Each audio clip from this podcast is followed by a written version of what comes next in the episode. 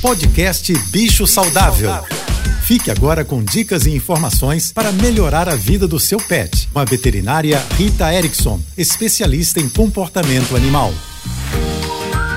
Olá, espero que estejam todos bem. Ontem, que foi o Dia Mundial do Combate à Dor, eu falei um pouco sobre a importância da gente conseguir diagnosticar, mesmo com todos os desafios, as dores nos cães e gatos.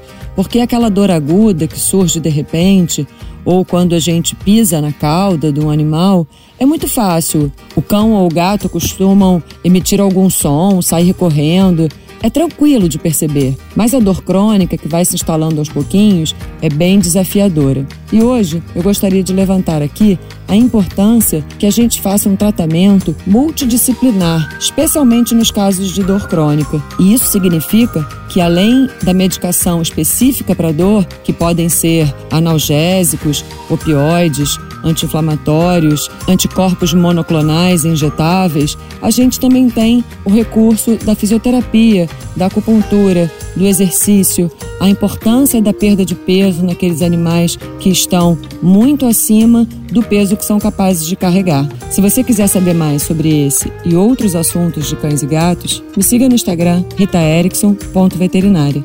Um beijo e até amanhã. Você ouviu o podcast Bicho Saudável.